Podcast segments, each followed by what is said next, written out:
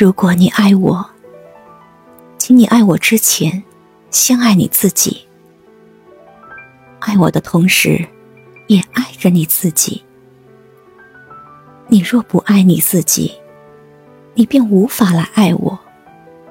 这是爱的法则，因为你不可能给出你没有的东西。你的爱，只能经由你而流向我。若你是干涸的，我便不能被你滋养；若因滋养我而干涸你，本质上无法成立。因为剥削你，并不能让我得到滋养。把你碗里的饭倒进我的碗里，看着你拿着空碗去乞讨，并不能让我受到滋养。牺牲你自己来满足我的需要，那并不能让我幸福快乐。那就像你给我戴上王冠，却将它嵌入我的肉里。疼痛我的灵魂，宣称自我牺牲是伟大的，那是一个古老的谎言。你贬低自己，并不能使我高贵，我只能从你那里学到我不值得。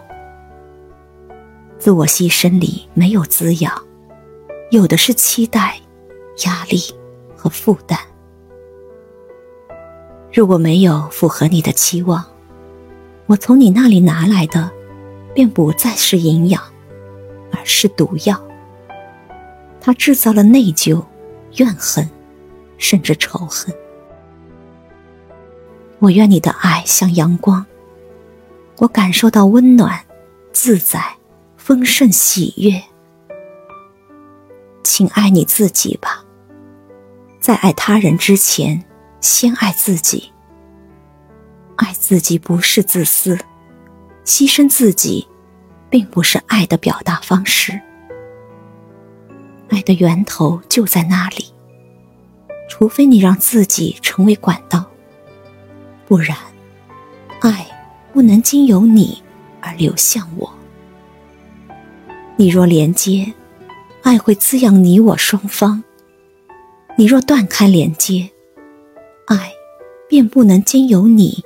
而流向我，你的爱便不是真爱，而是自我牺牲。那不是我想要的。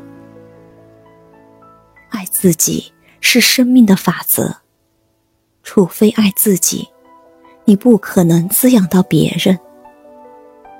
我愿意看到充满爱和滋养的你，而不是自我牺牲的你，因为我也爱你。我爱你，必先爱我自己，否则我无法爱你。而你，亦当如此。生命的本质是生生不息的流动，生命如此，爱如此。